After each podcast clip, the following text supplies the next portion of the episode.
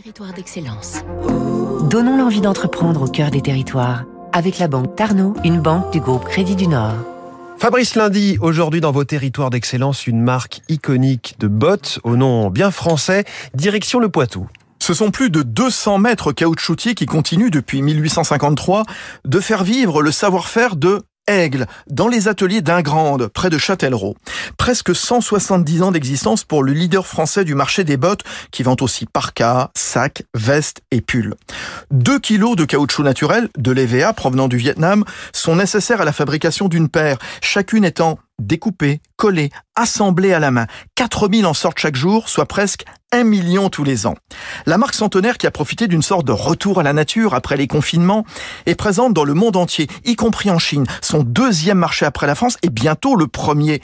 Résultat dans la Vienne, les cadences vont bon train. Sandrine Conseiller, la directrice générale de Aigle. C'est une bonne nouvelle, d'une certaine manière. On a finalement plus de demandes sur les bottes. Les bottes sont en croissance de plus de 50%. Et euh, effectivement, on n'arrive pas à produire autant que ce que nos clients voudraient acheter, donc il faut être patient. Mais euh, nos maîtres caoutchoutiers font leur maximum pour effectivement fournir et euh, on en forme en ce moment même euh, plus de 20. Donc finalement aujourd'hui, on aimerait arriver à produire plus et un des éléments, c'est la relocalisation d'une ligne de bottes enfants en France, mais qui vient de sortir là en septembre.